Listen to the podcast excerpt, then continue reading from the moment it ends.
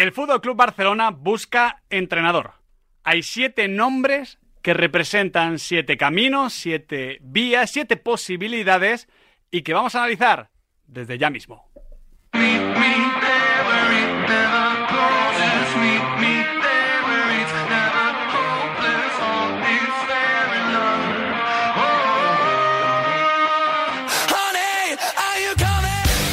Pasan seis minutos de las seis de la tarde, esta tarde de Copa del Rey. Hemos hablado mucho del Atlético Madrid Athletic Club, pero vamos a aprovechar la siguiente media hora para tratar uno de los temas de, de las próximas semanas, ¿no? Realmente porque, digamos que hasta, hasta ahora hemos estado hablando de la dimisión, porque es dimisión, ¿no? de la marcha. Me gusta el término dimisión en diferido. Sí, sí, de Xavi Hernández, pero ya hay que ir pensando en el futuro. Bueno, desde que decidió Xavi dejar el banquillo del Barça, se ha abierto el casting y hay que valorar todas las opciones. Sí, es un casting largo y tendido. Nosotros tenemos siete opciones. Veremos si no acaba siendo alguna fuera de este casting.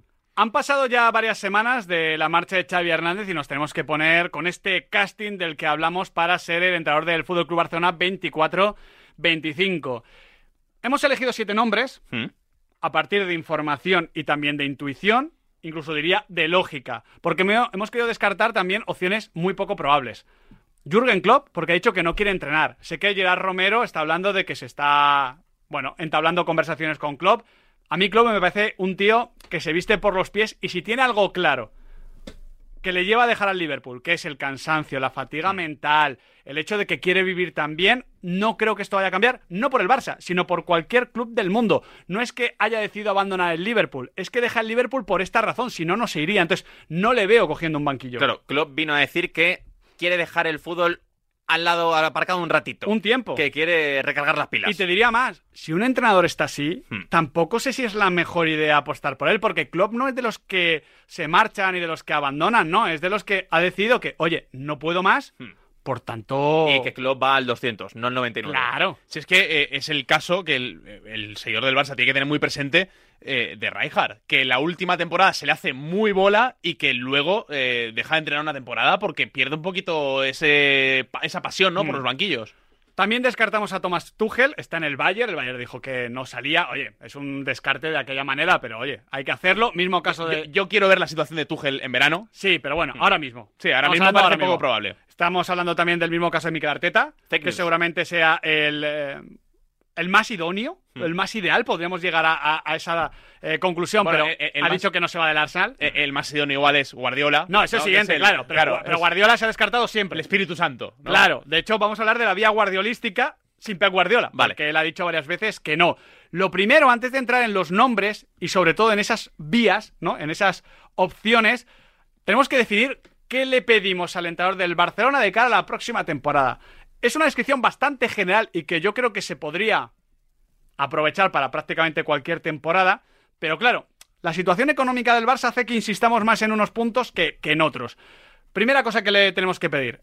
Creo que es evidente que el Barcelona necesita ahora mismo un entrenador de nivel contrastado. Vale. Firmo. Diría que siempre, pero es verdad que el Barcelona, lo he dicho hace poco, hace que no ficha a un top 10 mundial desde Luis Van Gaal. Hmm. Ernesto Valverde, claro que era uno de los mejores entrenadores del fútbol español. Luis Enrique en ese momento también, pero top 10 mundial, Luis Van Gaal cuando llega al principio, luego la segunda etapa también, pero bueno, no, no sale tan bien. Yo creo que idealmente sí, eh, pero dentro de las opciones para descartar a uno o a otro, a mí me parece que igual el Barça tendría que transigir para encontrar al técnico sin esa experiencia, pero sí con una proyección que le pueda encajar. Me parece interesante esto. Segundo punto. Con varias experiencias, a nivel de títulos, de gestión de grupo, incluso diría de ligas. Igual, el nivel contrastado a nivel de ganar una Champions o similar no se puede dar por esto que comentas y porque también dependes de dónde están los entrenadores y de lo que tú puedas pagar el entrenador. Hmm. Pero sí que creo que se necesita experiencia. Que ahora mismo el Barcelona no puede recurrir, entre comillas, a un entrenador que venga de Qatar. Sobre todo en el tema de la gestión, que me parece fundamental en este momento del Barça, siendo el Barça además un vestuario de un equipo muy, muy grande. Tercer punto. Esto también vale para cualquier momento. Y creo que esto sí que me parece casi cuan- cuestión eh, imprescindible, sine qua non. Cierta cercanía al modelo Barça. Sí. No se trata solo de que sea eh, 100% purista o 100% guardiolista o cruifista, como lo queramos decir, pero sí cercanía.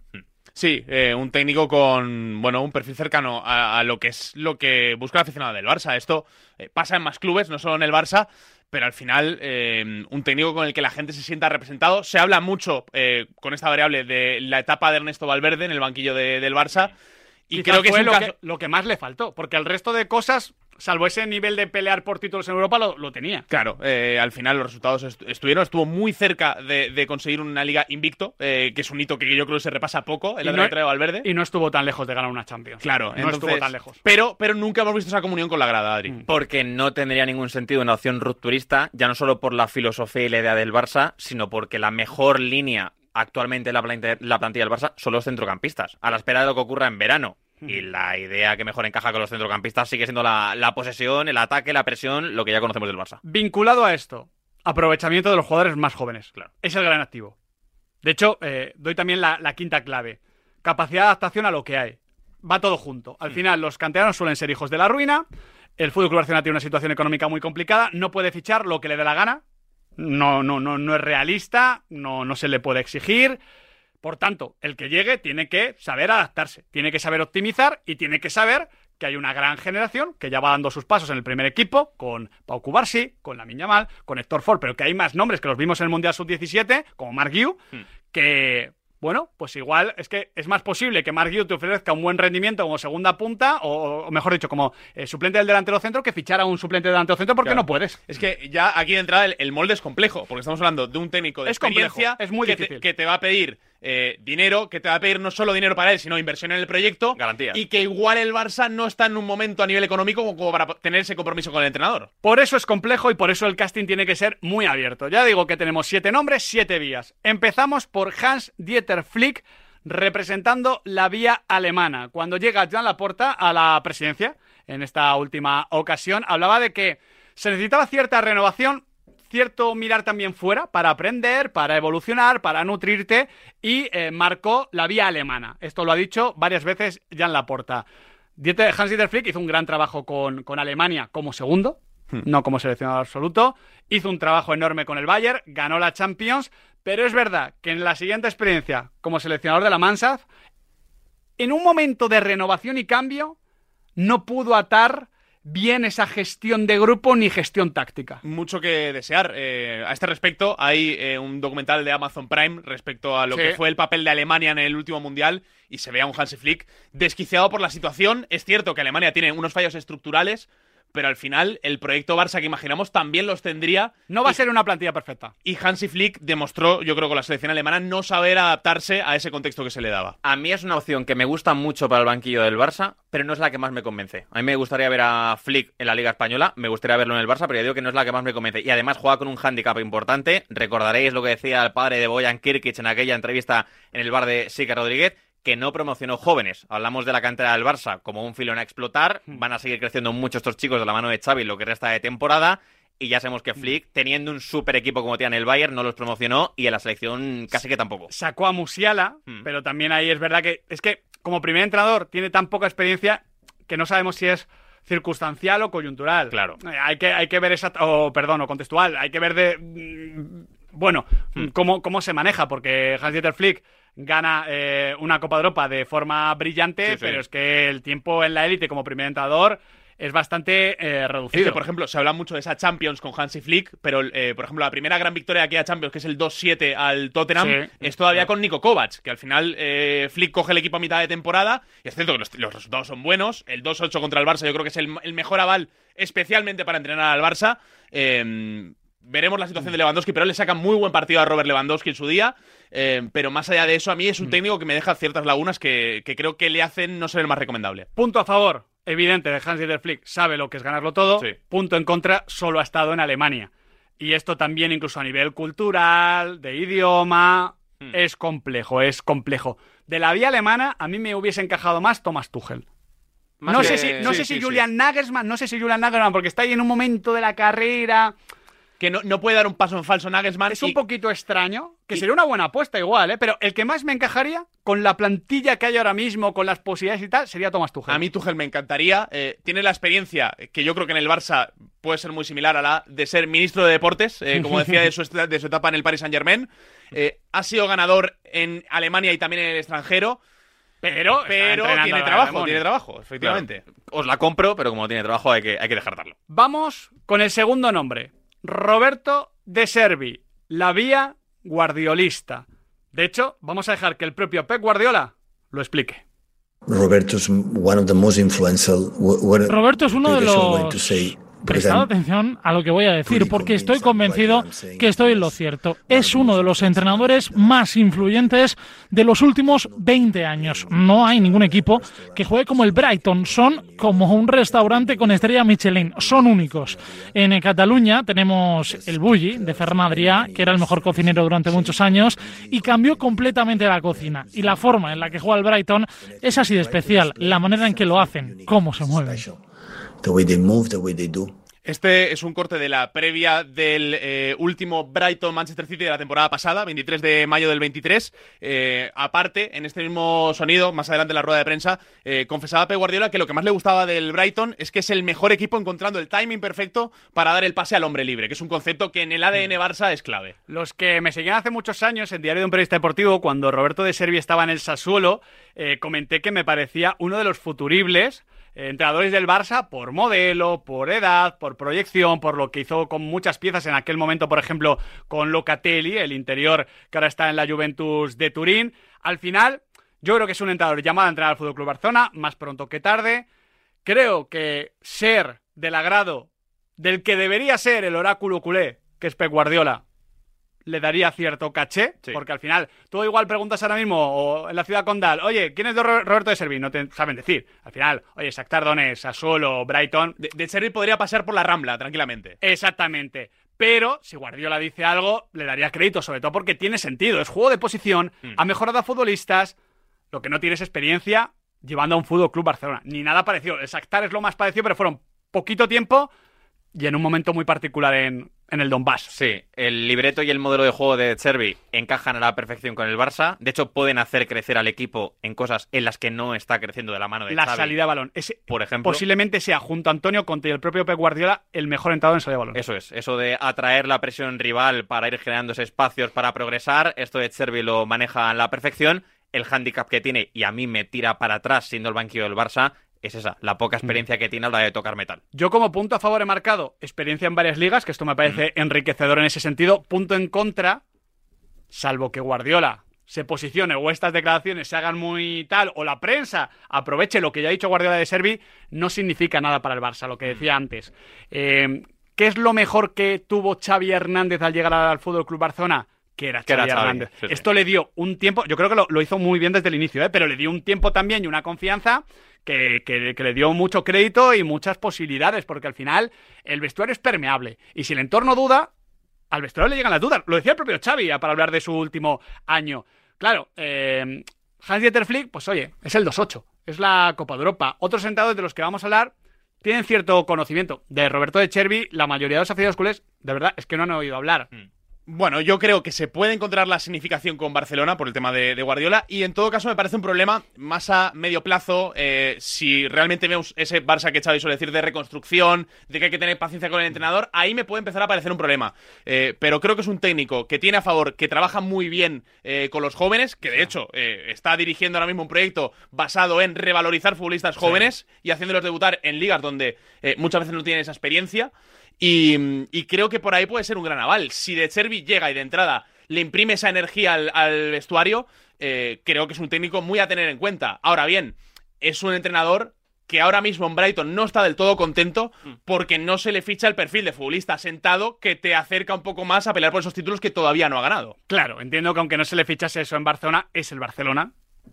Y ojo, a mí me parece la opción perfecta. O lo más cercano a ser perfecto. Por el estilo, por el modelo, por el timing de su carrera. Creo que es un entrenador ya con la suficiente experiencia, pero también con el suficiente hambre como para morir por eso. Creo que al final el que llegue también tiene que tener en cuenta que Laporte y Deco ocupan una posición muy importante dentro también de la estrategia deportiva del club. Creo que podría ser permeable a una planificación no idílica. Creo que podría tirar bien de la cantera. Es un entrenador con un libreto táctico. No se puede dudar de él. Sí, muy rico. A mí es el que más me gusta. A mí es el que más me gusta. Tercera opción. Mitchell. La vía del espejo. Me explico. Al final Mitchell es ese entrenador que ahora mismo está llevando al Girona, que es el vecino del sótano, como muchas veces nos dice Albert Fernández o Alberto Yogo para explicar lo que pasa en Cataluña en este sentido con lo que era el Girona respecto al Barça, pues que ha cogido los, lo que tenía en el sótano, se ha construido un chaletaco independiente y ahora mismo es el primer equipo de, de Cataluña. Eh, el principio del fin de la era Xavi llega en, el partido de Just Compines y yo creo que en parte es por eso, porque el Girona le puso ante el espejo y le enseñó al Barcelona lo que no es. Al final no, no fue un 2-8 como en el caso de Flick, pero es un 2-4 con mucho significado. con Sí, mucho sí. significado y mucha trascendencia. Su trabajo además puede cobrar todavía más trascendencia si gana al Real Madrid el sábado o si incluso gana la liga. Claro, es que es como el nombre, es el, el momento. Forma parte del Citigroup, lo cual no sabemos si acerca o aleja a Mitchell del Fútbol Club Barcelona, pero hay una cosa importante que decir. Es verdad que el Citigroup le da ciertas posibilidades al Girona para crecer, yo qué sé, respecto al Getafe, respecto a este Valencia, respecto a Osasuna, etc, etc, etc.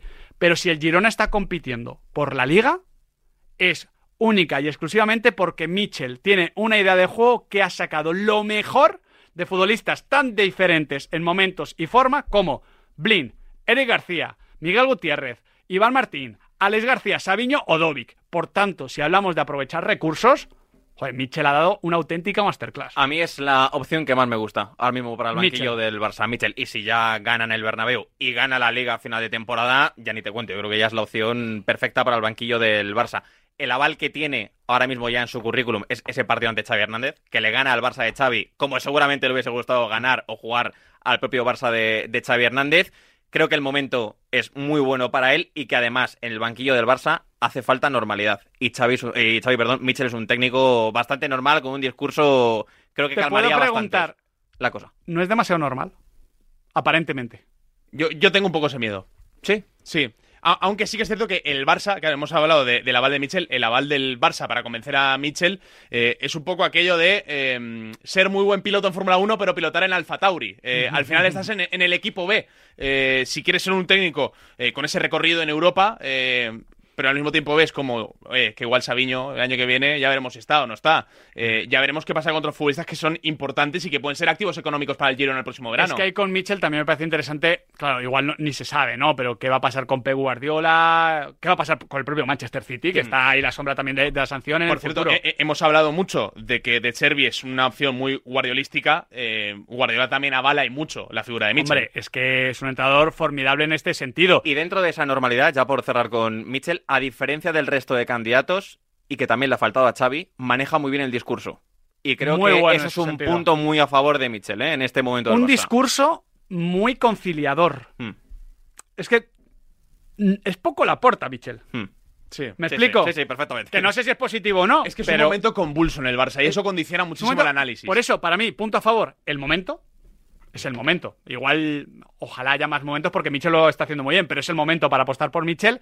Punto en contra, esa inexperiencia en grandes clubes porque Rayo, Huesca y Girona son tres plazas.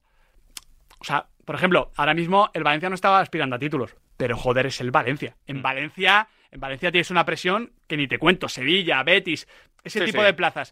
No ha estado en ninguna Michel, ni siquiera tampoco como futbolista, que lo está manejando muy bien, pero no es lo mismo manejar Vallecas, Huesca y Girona que manejar el mundo. Claro, Cierto, a, a mí me encantaría estar en la mente de Mitchell. Eh, fue muy viral el discurso antes del debut del Girona en Primera División en Mestalla la temporada pasada, Sí. donde le dice a los jugadores, oye, vosotros no habéis demostrado ser jugadores de Primera División y yo tampoco he demostrado Tampoco. ser un técnico de Primera. Es que es, es el mejor. Entonces, me gustaría estar en esa cabeza para ver qué piensa el propio Mitchell. Si cree que lo más adecuado es dar algún paso intermedio en su carrera, seguir de la mano del Girona, si considera esa opción, o si tiene esa, ese picorcito, esa impaciencia de decir, oye, es que es el tren del Barça, igual pasa solo una vez. Cuarta vía. García Pimienta, la opción más pura. Aquí empiezo por el punto a favor y el punto en contra. Venga. Eh, antes de que me lo digáis vosotros, seguramente. Punto a favor, conocimiento de la casa y del estilo. Creo que también desarrolla un gran juego de posiciones, un estilo muy Barça. Él forma parte en su día de la quinta del Mini de, de Johan Cruyff. O sea, que no solo ha sido el entrenador del filial y de. Ha pasado por todas las. Por todas partes de la cantera, es el que quizás mejor lo conoce y seguramente conozca mejor a los futbolistas. Cadete A, Juvenil B, Juvenil A, eh, de vuelta a Cadete A, Juvenil B. De todas las B. opciones que voy a comentar, posiblemente es el que mejor conozca de verdad por dentro del club. Es una opción también, entre comillas, asequible y sencilla, creo que más que, que otras, más que el resto que vamos a comentar. Punto en contra. acaba muy mal con ya la puerta. Sí, sí, sí. Y para mí esto creo que ahora mismo casi casi que lo sentencia. Yo creo Vale. que me parece muy difícil, ¿eh? Vale, eh, estoy de acuerdo. Pero ¿y si no lo tuviese? Por, por hacer la- el análisis. Bueno, si no lo tuviese me parecería una opción low cost a tener muy en cuenta, muy interesante. A- a mí Pero me con parece- esto, sabiendo además lo que dijo el propio García Pimienta en la última rueda de prensa, previa a ese Las Palmas Barça, cuidado, ¿eh? A, a mí eh, me parece que en- con otro presidente podría ser un escollo insalvable, pero justamente con Joan Laporta... Estoy de acuerdo, no me parece un hombre de, de- de hacer la cruz y, y se Claro, acabó. si, si Laporta, que al final yo creo que Laporta se porta mal con García Pimienta... y- Bueno, son situaciones. Y, y que por eso. Posiblemente. el que- o sea, el que está resentido no es Laporta, realmente es Pimienta. Sí, sí, sí. Entonces, si ya Laporta dice, oye, Xavi, eh, que no. Xavi García Pimienta. Sí, es que esto cambia dependiendo. Sí, sí, sí. Eh, ascolta, Escolta, tío. Que, que creo que, que tú eres el adecuado. Te estimo mo. Claro. Te- eh, Bueno, mucho. ¿Cómo es mucho en catalán? Molt. Molt. Molt, Te Estimo molt. molt. Sí, sí. Iba a decir molto. No, molto, molto sería de Chervi. Ya. Bueno, eh, joder, un poquito- hay, que, hay que ir camba- hay que ir cambiando. Igual, claro, igual tiene preparadas varias tarjetas, Joan, ¿no? Pero bueno. Eh, el caso, eh, yo creo que por ahí se puede tender algún puente para cruzar ese río, ¿eh, Miguel? Eh, yo compro un poco esto, pero sí que me parece que como también hay más opciones, Hmm. pues igual esto le tiene la lista bastante abajo. Puede Tam- ser. También porque ya has tenido la posibilidad de, de ir a por García Pimienta. Vamos, era tuyo. Sí. De haberle colocado No, ahí. y, y el último gran entrenador de la Unión Deportiva Las Palmas, por lo que sea en el Barça. Sí, pero creo que hay diferencia entre Quique. Hay muchas no, diferencias entre Quique No, Setién pero- y y estamos, hablando, estamos hablando de narrativa, no, no de Sí, qué es Quique Setién sí. y qué es García Pimienta. Pero, pero aceptamos que es una narrativa de barra Pero de bar, de, de- de poner el codo aquí y decir, joder, el último de las palmas. No, claro, no, no, Porque porque es que pero, es- pero sería un discurso que estaría muy presente en el día a día del aficionado del Barça. Vale, pero, pero bueno, hay narrativas que, que se, no se sostienen porque García Pimienta y Quique Setién a nivel de personalidad no pueden ser más diferentes, porque sí, entrenan a Las Palmas y entrenan con un modelo más o menos parecido, pero García Pimienta... Claro, pero no, no, jornada 3, pongámonos, García Pimienta, jornada 3, temporada 24-25, el Barça no ha ganado todavía, otro como Quique Setién. Es, es que sería, claro, es, es simplista, yo Ya. no estoy de acuerdo, pero Sí. creo que es un discurso que imperaría. Por cierto, ¿y en la gestión de vestuario me compráis que García Pimienta en su currículum ya tiene haber lidiado con Jonathan Viera? Lo que pasa es que al menos el vestuario no lo ha notado. No sabemos qué ha pasado ahí. Claro. Lo han No, no, explicado no lo cada uno Ese vestuario No, parece muy unido. Sí, sería muy- más unido desde la salida de Jonathan Viera que Que antes. se, Pero- lleva, que se lleva Kirian, ¿no? Eh, El club apostó por el entrenador. Sí. Ahí había una fricción clara, como ha reconocido el propio Jonathan Viera. Sí, lo que pasa es que Esto la gestión interna. siendo Jonathan Viera Dios en Las Palmas, Claro, claro. Sé que el banquillo, sé que el vestuario del Barça es otra cosa y, y que los egos Sí. están muy por encima. sí, Sí. sí. Vamos con el sucesor de García Pimienta. Porque la quinta vía, la de casa, es Rafa Márquez. Experiencia brutal como futbolista. Esto me parece importante. sí. Son cinco mundiales y ha estado en cinco ligas diferentes.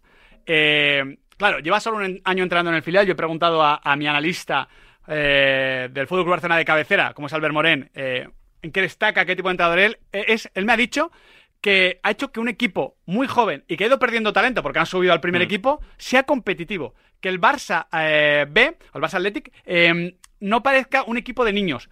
Que sea un equipo muy joven, evidentemente, pero que sea competitivo.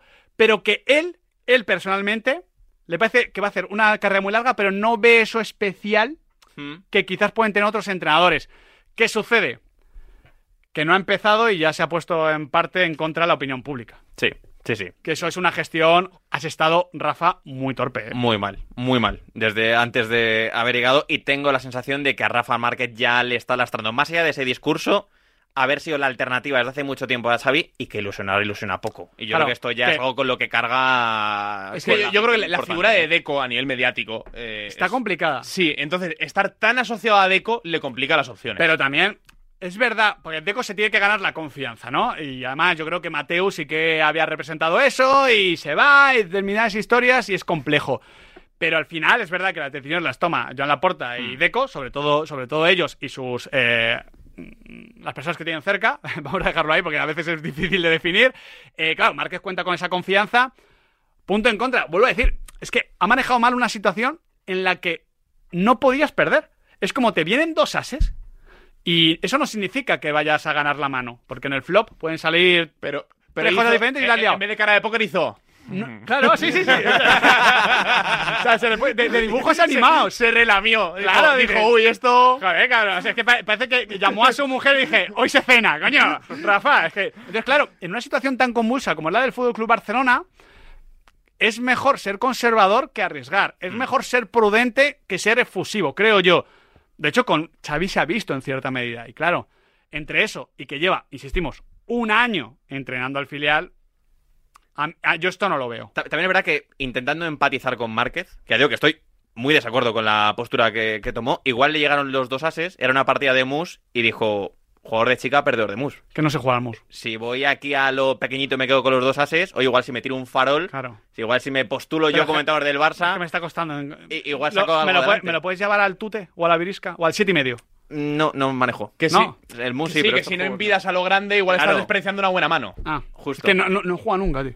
No, he, bueno. he estudiado periodismo, pero no he jugado Pero al, sí, al en tu época se jugaba. Oye, en la, en la nuestra, en la nuestra no. oye, En mi época no había cartas. yo no teníamos, era la posguerra, posguerra. Era la posguerra española. por- porque Miguel Quintana ha admitido no saber de algún juego o deporte. No, nosotros jugábamos a- al culo. ah, Sí, muy bueno. pero eso también. es sencillito. Sí, sí. No, porque eh, cambiamos las normas. Cogimos un juego incluso banal y lo convertimos en un arte. Sí, ya os lo sí. explicaré algún día, lo Me patentaré. gustaba ¿eh? más el mentiroso.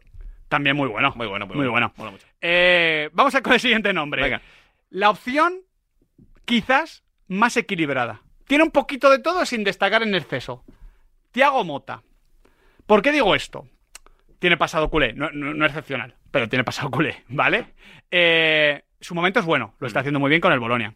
De hecho, Cés Fábregas ha hablado muy bien de él y recordemos que Cés no solo es un tío eh, con mucho fútbol, sino ya con mirada de entrenador. Sí.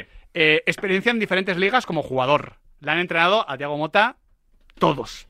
Eh, se le ve haciendo además una carrera larga. O sea, creo que en Tiago Mota hay un entrenador. O sea, por ejemplo, yo en Xavi no tengo claro qué va a hacer Xavi ahora con su carrera. Igual no, pues como Zidane, igual ya no, no entrena, no sé. Tiago Mota me parece, pues mira, siguiendo el símil más cercano, yo sé Mourinho. Que dices, es que va, va a seguir entrenando y entrenando y entrenando. Y si no sale bien el Barcelona, pues volverá, yo que sé, a la Lazio y lo, lo hará bien. Eso me parece interesante, porque creo que ahora mismo el Fútbol Club Barcelona necesita eso, una, una apuesta de un entrenador, no un entrenador solo para el Barça, sino un entrenador. Sí, yo me quedo con tres datos de Mota, que seguramente de las siete opciones que vamos a comentar es la menos conocida por la gente. El Diego. Mota, entrenador, Sí. seguramente es el menos pilotado por el oyente medio Sí. de- de- del programa. Me quedo con tres datos. Tiene al Bolonia sexto, ahora mismo en puestos europeos, por encima de Nápoles, Fiorentina, Lazio o Torino, que son equipos con mejor presupuesto, sobre todo los cuatro primeros. sobre todo el Torino. Sí, claro, sobre Ah. todo el equipo de la casa. Claro. Eh, oye, pues mucho mérito, Mota, ¿eh? Por encima de- del Torino. Bueno, no, no, no, no vayas de listo, Mota. Mucho mérito. Ahora mismo en puestos europeos. Tercer equipo en la serie con más posesión de la liga, solo por detrás de Fiorentina y Nápoles. Eso habla del modelo de juego que lleva a cabo. Y del mismo modo que decíamos con Hansi Flick, que promociona poco a los jóvenes.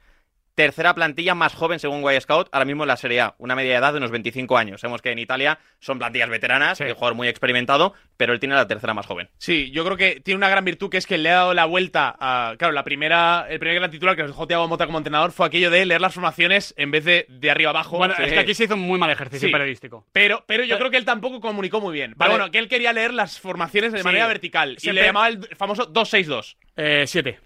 Dos- Claro, sí, sí, sí. Do- sí, sí, porque hablaba con el portero también. Claro, es verdad, verdad. que Claro, a ver, se puso de moda. No, el Paris Saint Germain creo que era juvenil. De, Thiago Mota juega 2-7-2. Y claro, la gente flipando. No, a ver, dos en izquierda, siete en el medio, dos en derecha. Lo que podría ser, por ejemplo, un 4-3-3 de toda la vida. Hmm. Eh, yo creo que aquí tuvo más que ver el mal periodismo y, la- y- y- y que somos muy malos con los idiomas que Thiago Mota. Claro, pero la primera experiencia del Genoa no fue igual brillante. Dice, bueno, aquí ha venido el, inventor del fútbol. ¿Qué pasa? Eh, que él coge a la Spezia, hace una gran temporada. Claro, estamos hablando eh, presupuesto humilde, equipo de Sí, sí, abajo, equipo ascensor en, Por eso, en Italia. un entrenador. Claro, y, a partir de ahí eh, coge al Bolonia la siguiente temporada después de de agarrar la Spezia y lo coge a mitad de temporada. Lo coge recién empezado, en la jornada 7, eh, pero ya te hace ver que igual la situación convulsa a él no, no le complica demasiado. Y de hecho, cuando se le preguntaba en la presentación como técnico del Bolonia sobre cuál es su estilo de juego, la pregunta canónica en toda Sí. la presentación, esto decía el propio Thiago Mota sobre su estilo.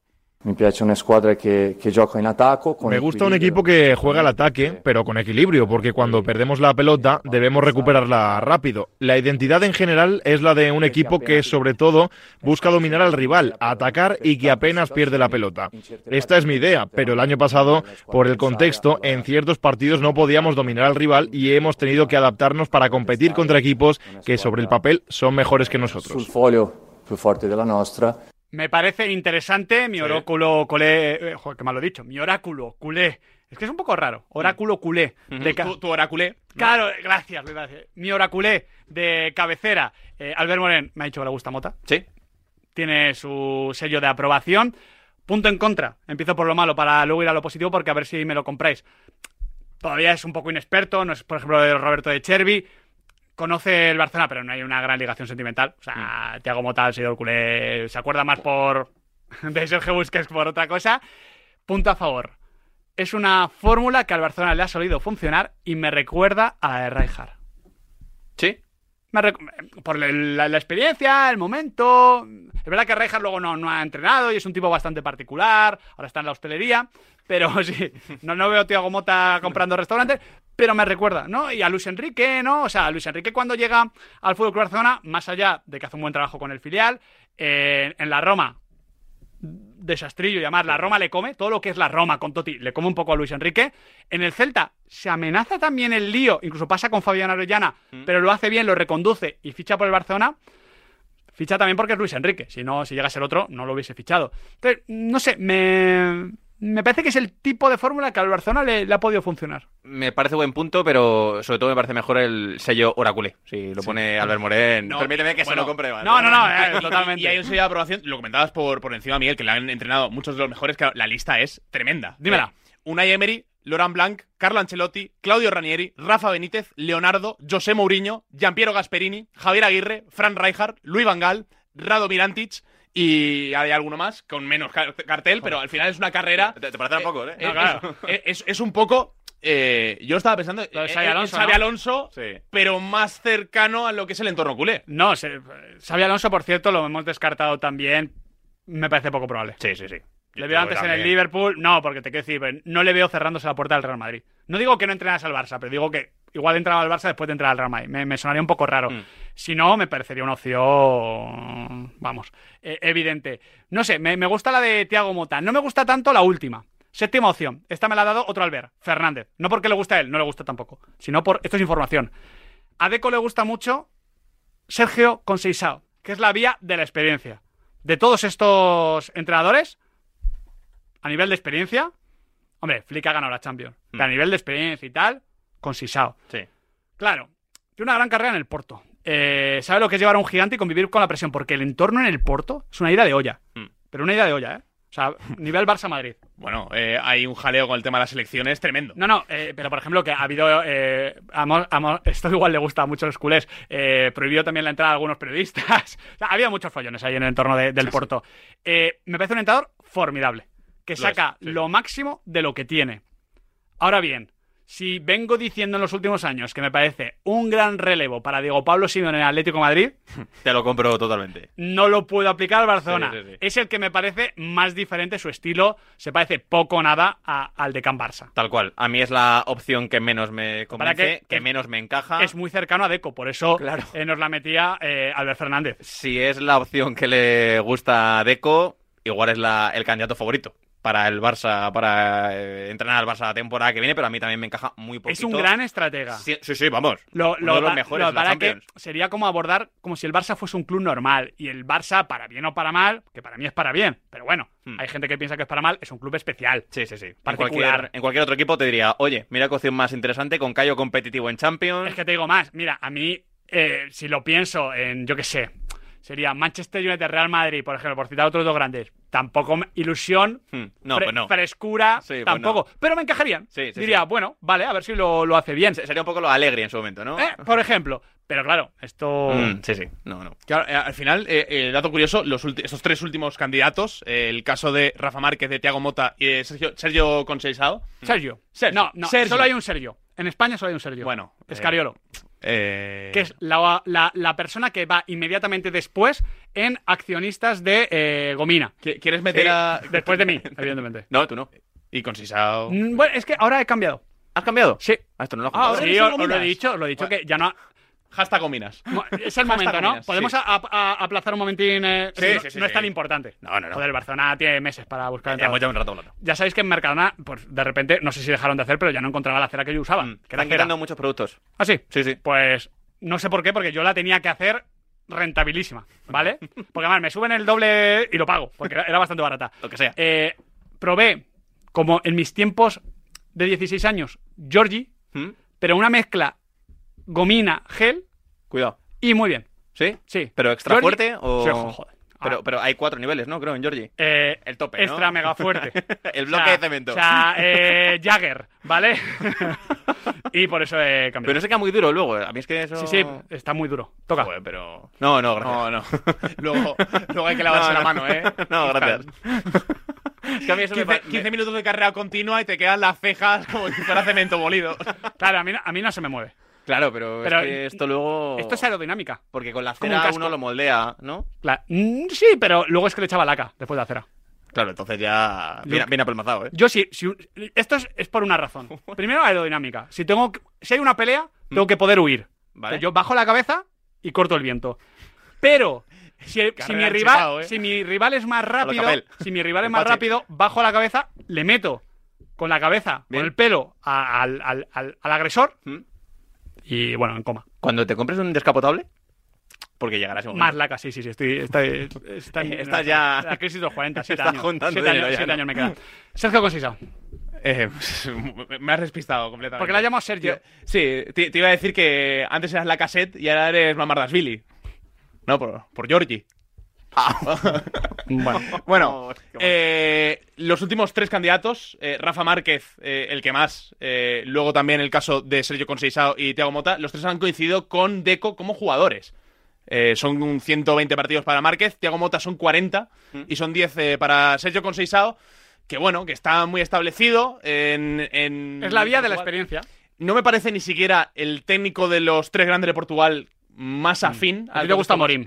A mí me gusta Morim y me gusta también Roger Smith, que también es ese perfil de, de Vía técnico, alemana. vía alemana, de adaptarse un poquito también a lo que hay. Sí. Eh, pero bueno, que, Su que- último trabajo en Benfica igual.